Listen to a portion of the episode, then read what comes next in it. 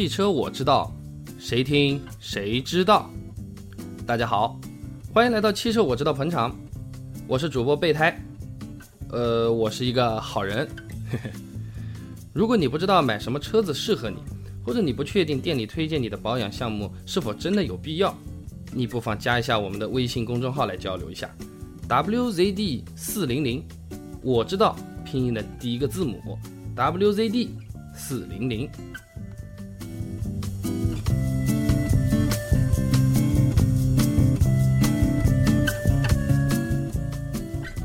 前些时候微博上有个新闻啊，说一个女司机开了辆白色的本田，把人家给撞飞了。撞伤之后呢，还一直不下车确认，任由这个伤者躺在地上，引起了周围人强烈的不满啊！真是各种围观，各种吵。等到交警来了，把伤者送到医院的时候啊，这伤势啊已经无法逆转了。最终，被撞的人还是去世了。我认为啊，交通事故当中，这人的生命安全。是最为重要的这件事呢，如果女司机能够下车确认伤者的伤势，及时的安排救护车和其他急救措施，哎，或许这起交通事故啊就不会有人死了。但是不是所有的情况你都要下车呢？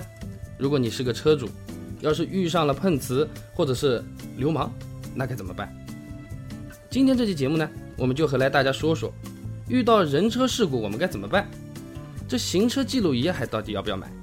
还有呢，作为一个车主，怎么样做可能对人车双方都更公平、更合理，也更不容易节外生枝。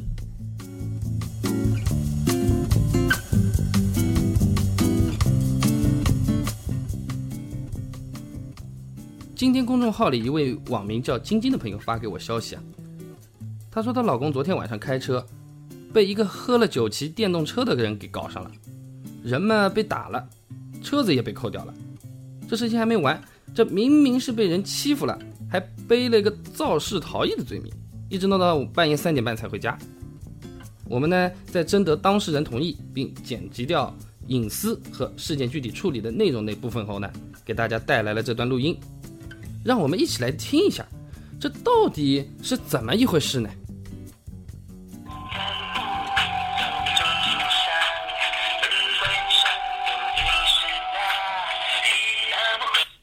喂，喂，静静啊，呃，那个，这个现现在的话，等于说那个你们两个人都没有去医院是吧？对呀，他今天早上有个紧急会议，说得去，所以就等他开完会再去喽。因为昨天晚上也是发生在十一点多的事情，做完笔录啊什么的都已经三点来钟了，只能去医院了。啊，那然后那个验伤现在有有不去验？还没去练？没呢，昨天是这样，就是。呃，民警那边呢，给他拍了几张照片啊，就是耳朵后面有肿起的照片。嗯。然后交警那边呢，是把那个车的这个照片，反正他们都拍了，我们自己就没留，因为那时候确实很晚，都一两点钟了，我们也都昏昏欲睡，没什么太多的那种。精神去想这种事情也没什么经验，对，觉得警察那边留了嘛，也就 OK 了。呃，那么你现在手头上留到的那个资料有有哪些啊？除了行车记录仪的资料，有没有交警和民警开给你的单子啊？应该他们有那个受理单吧？交警那边可能有一张小单子，民警那边没有单子给我们。啊，民警是吧？那你那个验伤的话，到时候还要出验伤报告。验伤报告的时候，有时候是需要你那个交警的那个。呃，而不是交警的那个，就是公安的那那个报是报案的那个单子的，就是说你这个东西是个报，哎。他昨天是说让我们去医院做检查，然后把医院的那个病历本再带过去。哎，病历本肯定是要带带过去的，因为就是说严格的讲的话，就是首先是。那个公安他认定你们这里有一起那个情况，对吧？有一起案件，然后呢，根据这个案件，然后呢，要到医院里去验伤。那么这个验伤报告直接是和这个案件的报案单是联系在一起的，就是说是你这一次呃那个报案的事件造成了呃我们当事人的呃这种受伤也好啊，情况也好，不然的话他会说，哎，今我其实就是咬了一下你耳朵，这个没有撞你头，你又没有脑震荡或者怎么样，这个是挺不利的，就验伤要趁早。哎，就是就是那个这个事情，当时我还不是听得特别清楚啊。就是呃，你你方不方便当时讲一讲，一开始你们是怎么惹起来的呀？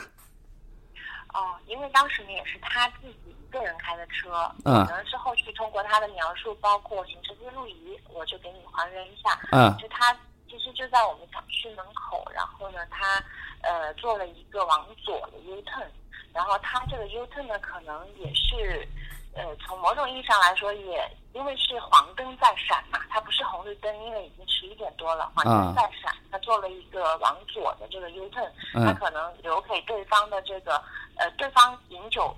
骑驾驶呃骑这个电瓶车，他走在机动车道上，所以呢，他可能就路比较窄，他速度也比较快。嗯。他可能一看车过来，他就从行车记录仪上看呢，他就是从我们的右边的这个旁边，他就哗出去，然后就飞出去一样的，就是摔倒了。那他有没有撞到你们车子啊？没有。没有是吧？对，没有。啊。车子没有任何的划痕和什么的。都没有，嗯，他可能就是，可能车拐过来，他没有，我们自己分析啊，没有太注意啊，或者怎么样啊，刹车之类的，呃，反正车不稳的就飞出去了。然后，呃，然后呢，那他我们从行车记录仪上看，立马就爬起来就跑过来，跳到我们的那个车盖上，然后很嚣张的说出来怎么怎么的。他爬到你们的车盖上啊？你你们是什么车子啊？方方便透露一下车型吧？奔驰 C 两百嘛，C 两百，它直接跳到你的引擎盖上面是吧？对呀，是的呀。啊，那这个引擎盖有可能会踩变形的，到时候要让问他索赔的。对，这个这个我们反正仔细没有看到太明显的凹痕啊，但反正他就跳上来了。嗯嗯。跳上来在上面呢，就是敲着那个呃前面的挡风玻璃嘛，就是能出来怎么怎么的。嗯，那我老公们也没说经验，他当时也说什么情况，他就下车了。嗯，他都还没来得及说话，人家一个船头就抡过来了。啊，这样的。然后，哎，然后就打了好多拳，他躲了几拳，好像有挨了两拳，一拳呢在脸颊这边，一拳呢在耳朵后面这边。那他在耳朵后面这边呢，昨天晚上就立马就肿起来了。嗯。肿起来之后呢，他自己当时心里可能。我们之前从来没有碰到过这样的事情，所以他自己心里呢也是觉得不知道该怎么办好。所以昨天呢，相当于他一直打，他就一直退嘛。然后那男的还喊着说：“你打我呀，你打我呀！”嗯嗯嗯。不打我，我就打死你。然后我我叫人过来，怎么怎么的，反正就有这种威胁的这种语气。嗯。然后我老公就绕着车往后走，想绕一圈啊，绕一圈到前面去，旁边有一个女的，可能看到了，嗯嗯，帮忙劝劝架。可能说差不多了，好了，行了，怎么的？对对对。然后呢，那男的就跟这个女的在对骂，对骂。后来不过瘾，可能还打了这个女的。然后我老公嘛，看他呃，他们在那边纠缠嘛，就那男的把矛头指向那个女的了。然后他当时心里觉得，听了他说还要找人来干嘛的时候，那他觉得这个还是，他就退到自己的那个驾驶位就。开门就赶紧就是，这个是正确的选择啊，这个正确的选择。其实一开始的话就最好是不要下车，对吧？了了解出情况，呃，因为他人家是很明显的是带有攻击性的，都跳到你的那个引擎机罩前面了，不是躺在地上不动啊，对不对？躺在不动地上不动，那你要确认一下，如果呃有人员伤亡或者是怎么样的情况，那你要打打幺二零啊，就报警啊，救护。那他人家都跳到你车上，明显是带有攻击性的，你应该那个时候就打电话去寻求帮助，你报警或者找交警，这个时候都可以。那后面回到车车子之后，你们报警了没有啊？车子之后呢？后来他就是呃，后来是有报警了，但是我们是晚了个一个多小时的，因为他自己。我刚才说他自己可能也懵了，有点儿啊，那肯定会懵的。对，有点懵了。然后当时开车嘛，就马上就开走了，就在旁边兜嘛，就是兜到别的地方去了。然后给我打电话，那时候已经是十一点多，快十二点了。嗯嗯嗯。我一开始呢没接到电话，后来呢打到家里电话接了以后嘛。就是我说，那你赶紧回来呀！我我看先看看你怎么样，然后再再想办法啊。因为没看到人，我也不好叫他立马干嘛。对对对对。然后后来回来之后呢，他就看到我们小区门口有交警啊，幺二零在小区门口闪闪的，所以他就觉得这到底什么情况？然后呢，又给我打电话。后来我下去之后，走到门口了解了一下，然后我们门口的那个保安说呢，说有一辆啊奔驰车撞人了。然后那我说啊，严重不严重？他说不知道，反正幺二零抬走了。但是说起来就好像很严重的样子啊。嗯。那我们后来自己呢，就是相当于把行车记录仪调出来。嗯。先回到家，把行车记录仪调出来看了一下具体情况，因为光听他说嘛，那我就行车记录仪先拿来，我们自己确认我们自己是呃什么个情况，我们再把六幺零。后来行车记录仪看了之后呢，那我们后来给那个六幺零打电话，给交警打电话，然后交警让我们直接去的那边呃处理，然后就把车开过去。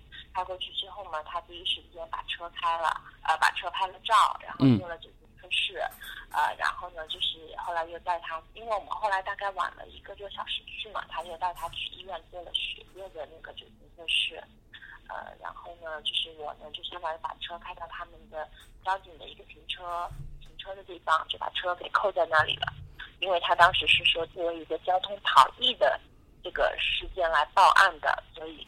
所以呢，就是这个车要先扣留，啊，然后呢，我们呃，我再去的这个民警这边，就是作为一个报案处理，也是交警建议的。他说当时呢，你们这个还有另外一个女的也被之前打了，她也去报案了。嗯，相当于就是说，我们去民警那边又录了一个，相当于是笔笔录嘛，然后呃。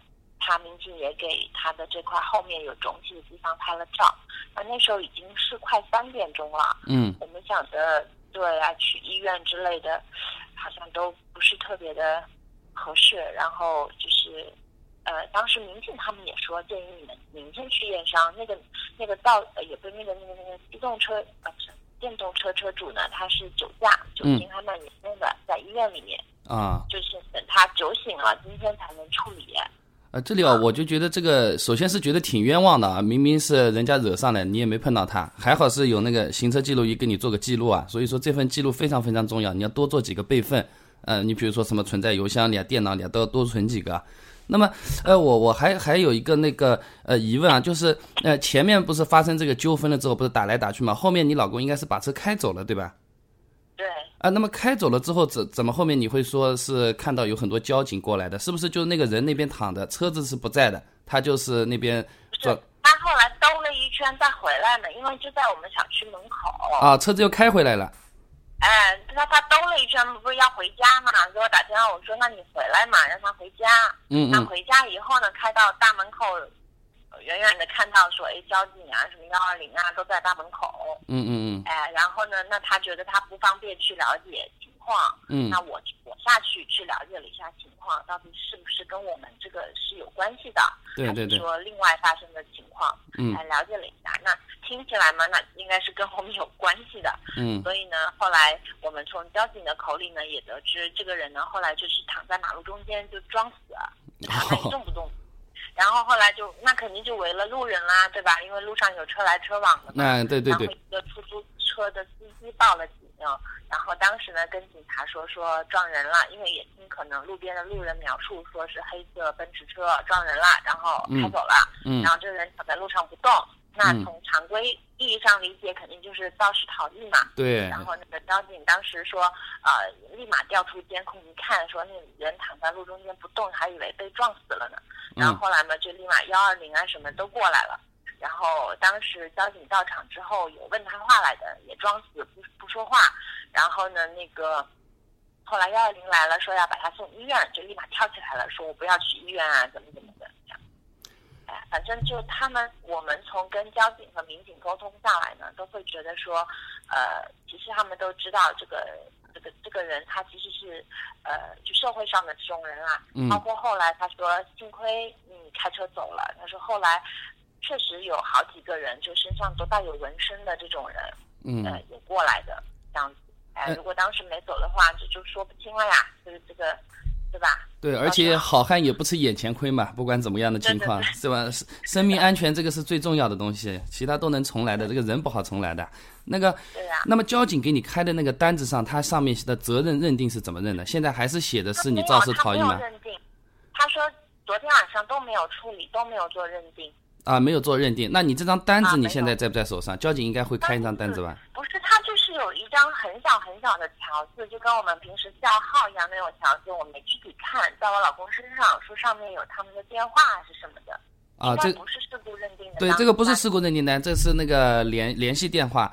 那么，哎，那么现在这种情况的话呢，我建议你老公其他事情忙完之后呢，尽快到医院里去验伤。然后呢，去验伤的时候呢，你要跟医生主动的说说明这个情况，我发生了这么个事情，我是来验伤的。在检验完成之后，我是要你出具那个验伤报告的，然后是要交到哪个哪个哪个派出所的，这个要跟医生说一下，他会有数的。那他相对他的描述是非常学术性的，而且对判定是比较有帮助的。就不会存在这种很模糊的这种点，他比如说有可能是软组织挫伤啊，或者是内有震荡，而且检查项目有可能更全面一点，呃，可以跟他讲一下。啊，这个你如果不讲的话，人家还以为就你跌了一跤，他就给你开了个药就完事儿了。嗯，哎，这个肯定会讲的。但是刚才您说那个，呃，需不需要民警这边出具一个什么东西给医生？这个应该没什么关系吧？呃，这个的话呢，他。最最后是肯定都需要的，但时间顺序呃不算是太重要。就是你去验伤的时候，你跟他讲我这个东西呃是报案验伤用的。那么和民警要联系的情况呢，就是他不是给你一张小纸条嘛，应该上面有电话。你跟他说我们现在去验伤了，我们去的是某某某医院，然后检查的是哪几个哪几个项目，是不是符合那个那个报案和验伤的要求的？这个要问问过他一下，因为他们对医院有可能有认定。你比如说你市级的、省级的可以，你去个小诊所，他们有可能是不认的。那这个，哎，这个要提前跟他们沟通一下。那那你这个验伤他们认不认可的？然后呢，你要跟他说，我们这里是有重要的证据的，我们行车记录仪的那个视频可以证明我们是被冤枉的，我们才不是肇事逃逸呢。我们那个是那流氓冲过来，我们逃命啊，不是不是肇事逃逸啊，对吧？那这个给他看的话，这个对定责是非常重要的一个环节。那么他们他们现在这个视频有没有看过，或者有没有拿到手？交警这边呢，他其实是有监控摄像头的嘛，就路路边那个，嗯，呃，然后我们也告诉他们了，我们的行车记录仪，但是他们昨天没有看，也没有让我们留给他，只是说后续可以留给 留给他们一份备份，因为整体的情况，他们从那个路边的那个摄像头是可以看到他打人的这个过程的。啊，那么在沟通的时候啊，那我建议就是和他们讲，一个呢就是说，如果你们在那个路边的监控摄像头能够看到。那么看到是不是足以证明我们是无辜的，是无责方？那如果他是证明这个我们的确是无责方，那么基本上就是我们不需要额外的再提供我们的视频过去的。他比如说这定个责任什么一半一半三七开这种，那你的视频还是要拿过去的。那么这个事情因为不光是涉及到交通事故嘛，还涉及到一个民事刑事的那个报警案件嘛，对吧？嗯，那么就是说，他们方不方便配合，把他们的那个监控摄像调出来给我们留存一部分，我们到时候呃作为报报案或者是打官司的那个资料证据都是可以留的，就让他们配合一下，把他们的视频给我们。哎，那一般情况下呢，直接问他们要，他们是不给的，又要涉及到我们去那个报报案报的那个。公安那个地方，公安那个地方跟他讲，那边的确是有视频记录的。你要获取证据，直接找哪哪个交通支队或者哪个地方谁谁谁谁谁，你是可以要得到的。那他们相对来说会处理起来效率会比较高，直接把这个视频拿好，然后你也把你的视频拿给他，因为这个肯定是要追求赔偿的，而且现在人也找得到，应该也是在控制的情况下的嘛。嗯，对，因为我们昨天呢，其实第一想法呢，作为我老公他自己想法，就觉得这种人啊，就是还是。尽量躲得远一点，就是不要有一个面对面的，就是认认识或他知道我们住在哪里啊，或者对我们的车牌号很了解啊，就怕后续哪怕现在有做了一些赔偿和处理，就怕后续会有一些这种这种麻烦事儿惹上来，是有这样子的心态在，所以呢，呃，昨天并没有说一定要追究多大的责任啊之类的啊，就是只要。能判定这个责任，其实我们并没有负，我们并没有撞他，并且是怎么样？当时可能是有一种这样子的一个心理，我不知道你是怎么。呃，这种情况以前我们是碰到过的。那我们呢，呃，也是要尊重那个每个当事人自己的那种想法的，对吧？那么更多的类似这种情况和你想法的人非常多。那主要要解决的问题呢，是那个我们在在定责方面，交交通事故定责方面啊，这。认定我们是无责，这个是非常重要的一个问题，对方不能索赔。然后呢，在那个呃，比如说打架的这个过程中呢，一般都是庭外和解，或者是民事的，就是相当于我们说的俗一点的私了，私下这么赔偿一下，解决一下就好了。就一般事情不会闹得特别的大，闹得特别大呢，就像你刚才说的那种担忧，哪怕没有发生吧，你心里这么掉个阴影，日常生活中也是有比较大的困惑的，呃，也是比较头疼的问题。但是证据啊，什么东西一定要全部都要采集好。你可以采集在那边，你不对他进行控告或者怎么样，嗯，但但是你如果没有证据，以后真的发生什么问题的时候，又变成很尴尬了。这次还是运气好，有行车记录仪，那没有行车记录仪你就被冤枉死了，对吧？那然后后续的这种如果还会有纠纷的话，那现在的报案、现在的证据资料就和前面的行车记录仪是一样的，也是要留好的，不然的话也会比较大的问题。那么。哎，就我我就我来看的话，首先是要去验伤，因为其他不管怎么说，你这个健康问题，你到底有没有影响，有没有脑震荡？因为打耳朵这个东西真的是，呃，非常的可大可小的。对对，是的。他昨天晚上呢，就是呃，他说幸好没有打到耳朵，是耳朵后面，就是耳朵后面的这块凹的地方啊，它是有有有凹起的。然后呢，昨天他可能因为可能注意力也不一定在这里啊，然后今天早上。刚才他跟我说的是觉得越来越疼了，有点，所以我也跟他说，赶紧开完会，我们我们我们待会儿去一下医院。啊，赶赶紧要去，去之前，嗯，和和交警和那个公安民警全部都沟通一下，你打算去哪个医院，去哪个科室，也可以问他一下，征求他们的意见，这个还是比较重要的，因为就是说，呃，你碰到的这这种。尤其是打架的那种，我们说的土一点，这个有有可能是会有内伤的，你外面不一定看得到。你说什么手断了、脚断了，那看得到的，对吧？那你打下耳朵，还以为就稍微流点血，疼一下，但其实里面的话，你还是要，呃，好好的做一下检查的，这个还是非常重要的。啊，这个一定要尽早去，你不要觉得没事。这这个有可能你就是治疗的时间千万不要耽误掉，我只能这么说。这个先要去看一下，这个非非常非常重要。嗯，好的。哎，一一般市级、省级的医院都没有什么太大问题。哎，那那你们你们去的话，如果有什么新的情况，你就再跟我说，我看看有没有什么能帮到你的。好的，好的。哎，麻烦你了。哎，客气客气。哎哎，好。哎哎好，再见啊，再见。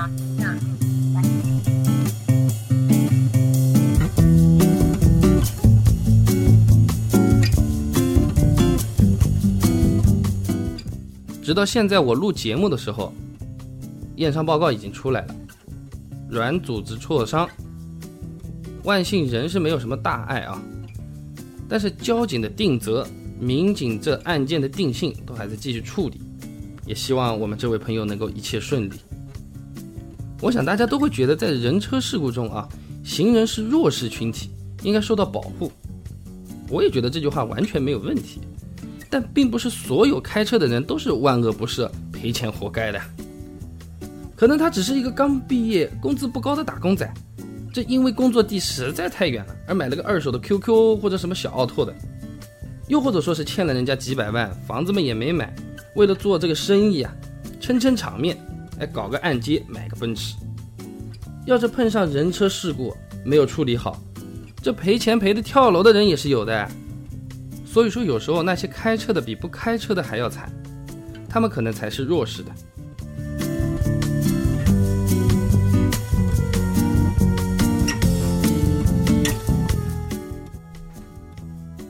那么发生事故的时候，最重要的原则就是人命优先，它包括你这个车主本人和受伤的那个人。车主应该先在车内确认车辆及周围的环境，再下车。发生事故的时候，你肯定非常紧张的，对吧？先双手握住方向盘，做个一次到两次的深呼吸，让自己冷静下来，然后打开双闪警示灯，看看车上的人有没有受伤，再看看前方车头有没有冒烟，左右这么看看车子所在的环境。是否会发生危险？比如说你撞了之后，车子滑出去了，碰到电线杆，那么电线杆上面会不会有东西掉下来呢？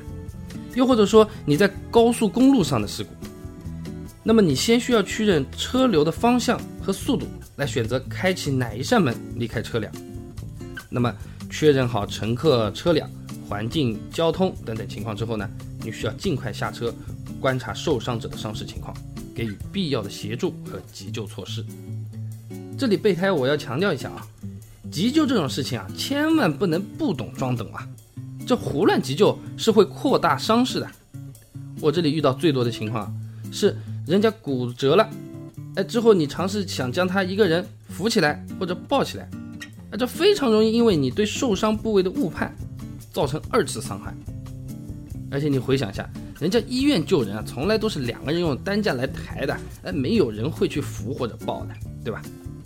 所以呢，在发现伤者的伤势非常严重，尤其是你可能会看到大量出血的时候啊，这个时候一定要第一时间联系幺幺零幺二零，哪怕呢你是刚挂下了那个报警电话，才看见人家有一滩血这么慢慢慢慢流出来了，哎，也一定要再次拨打电话，来寻求最专业的紧急救援意见。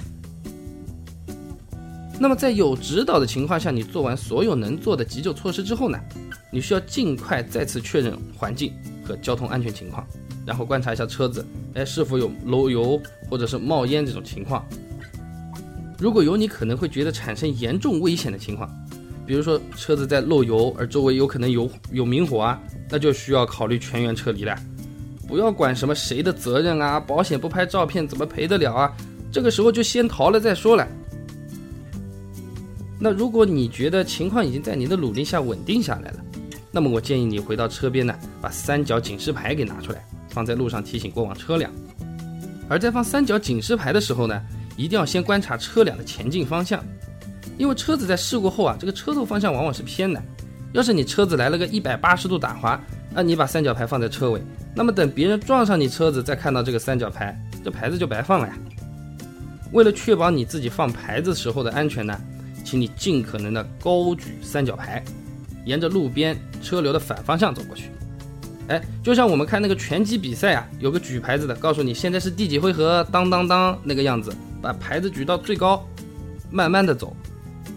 这个放的距离呢，特别要注意，不要放得太近，一般至少是需要三百米到五百米的。我们维修厂就有这么辆车子啊，他明明看到警示牌了，但就是怎么刹也刹不住，还是撞上去了，把前面停在那边的那个事故车啊给搞成手风琴了。那么警示牌放好之后呢，我们就需要联系保险公司进行报案了。报案呢，主要是会问你，哎，姓名啊、车牌号啊、事故地点、时间，呃，是否有人受伤这些问题。所以说呢，准备好你的行驶证和保险卡再打电话会比较妥当。打完电话后呢，如果手头有什么设备可以拍照，那么你可以考虑一下留个底。我们现在交警的现场取证设备呢，基本上都是录音笔啊、数码相机什么的，它不会有什么什么云上传啊、传到服务器啊什么的，这不会有的啊。要是你对当时的这种定责有异议，要去申请行政复议的，哎，这时候又碰巧人家照相机掉在地上摔坏啦，或者干脆就找不到啦。那可是非常非常的被动的，你不妨自己拍个照片存一下了。那么等这个照片拍好了，就要去找个安全的地方，等交警或者是幺二零过来，具体问题具体分析了。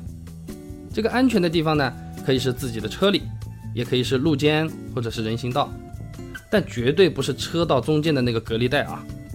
我有个客户站在隔离带等交警，这一看到交警啊，一激动就从隔离带冲出来。这隔离带两边可都是车啊，差点被撞到。总之呢，遇到交通事故啊，尤其是有人伤的事故，千万不要不懂装懂。女朋友在身边，为了面子偏要逞强，哎，也别这么干。一定要积极的寻求帮助，让事故双方都能够得到最大化的保护。这现场处理好呢，你会拿到交警给你的各种单据的。因为交警用的呢，基本上都是碳复写纸，保存不好，两三天基本上就看不清楚了，就像白纸一样。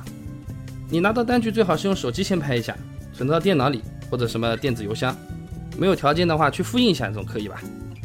后面的理赔流程呢，基本上只要前面处理的比较妥当呢，呃，给保险公司打一个电话，给交警打个电话呢，就可以搞定了。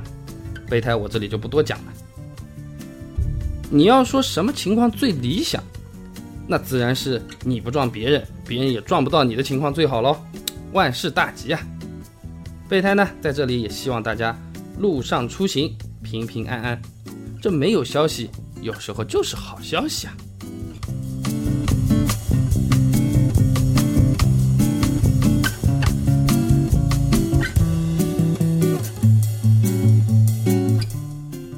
我把刚才晶晶这个事情啊，和我周围的朋友讲了一下，他们第一个反应啊，就是说要去买个行车记录仪。那这买行车记录仪有没有什么讲究呢？是不是所有的行车记录仪都差不太多呢？我这行车记录仪买来该装在哪里呢？呃，我既然叫备胎，自然是个好人，对吧？我就来和大家分享一下吧。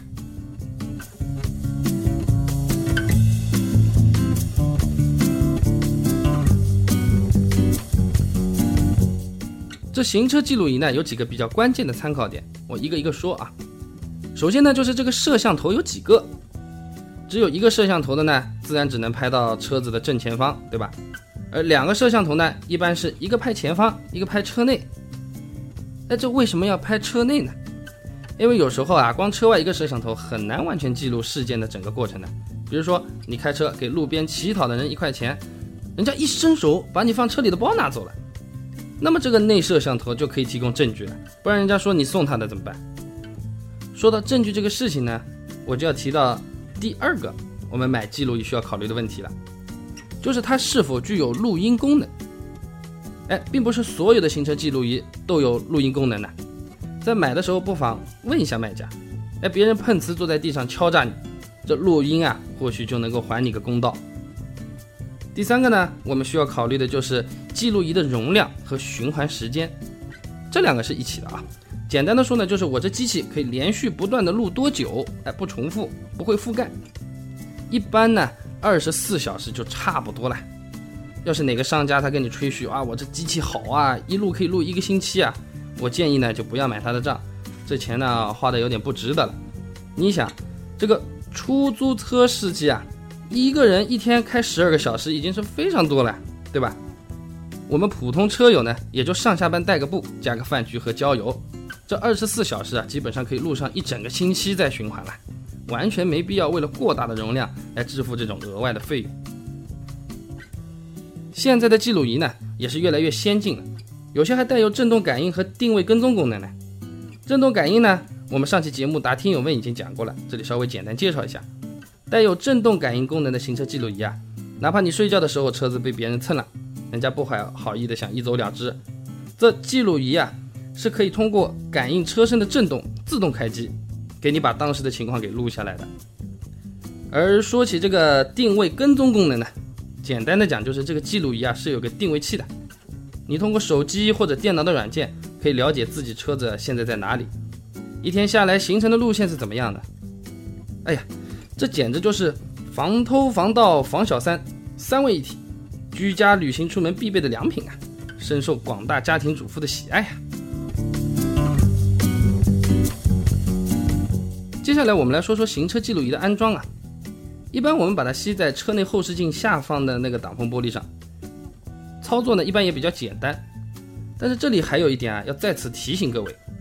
车辆在加装任何配置的时候，如果没有去保险公司购买那个相应的增加配置险，那么因为这个配置所引起的一切意外，保险公司都是免责拒赔的。那比如说，你碰撞的时候，这个记录仪没固定好，飞出来砸到你后座的小孩了；又或者说这个记录记录仪没固定好，飞出窗外被其他车子给碾碎了，这种保险公司它都是不赔的。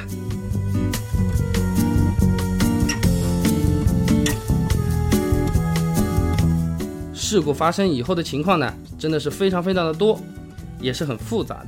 我们今天呢，只是举个例子。如果你还真碰上这摊子事儿了，那么请加我们的微信号 wzd 四零零，哎，发送你的问题给我们，多一个人出出主意总是好的嘛。我是备胎，是一个好人，嘿嘿，应该说呢，为了拿好人卡，我还是很拼的。前面事故处理讲了一大堆，可能大家也觉得比较繁琐。但我真觉得这个是非常重要的一件事情，就最后和大家唠叨几句吧。遇到事故的时候呢，尽量做好以下这五点，啊，顺序可要留心下哦。第一，查看乘客和车况，并让自己尽量冷静。第二，确保安全再下车，然后查看受伤的人。第三，报警求助，积极寻求专业帮助。第四，再次确认现场安全，拍照留底。第五，处理之后记得备份各种单据。希望我这五点呢，能够让大家在事故处理中知道的多一点，头疼的少一点。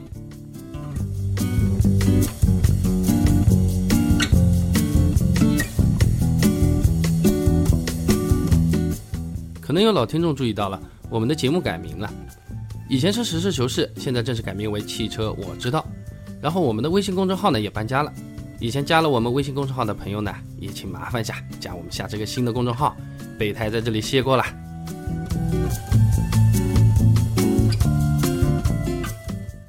今天就差不多到这里吧，感谢大家听完我们这期节目。如果你有任何汽车问题，比如说你该不该贷款买车呢？又或者你一直都觉得自己的车子买贵了，不妨加一下我们的微信公众号 wzd 四零零，我知道拼音的第一个字母 wzd 四零零，欢迎一起探讨汽车生活的方方面面，一起交流，一起知道，让不知道的都知道。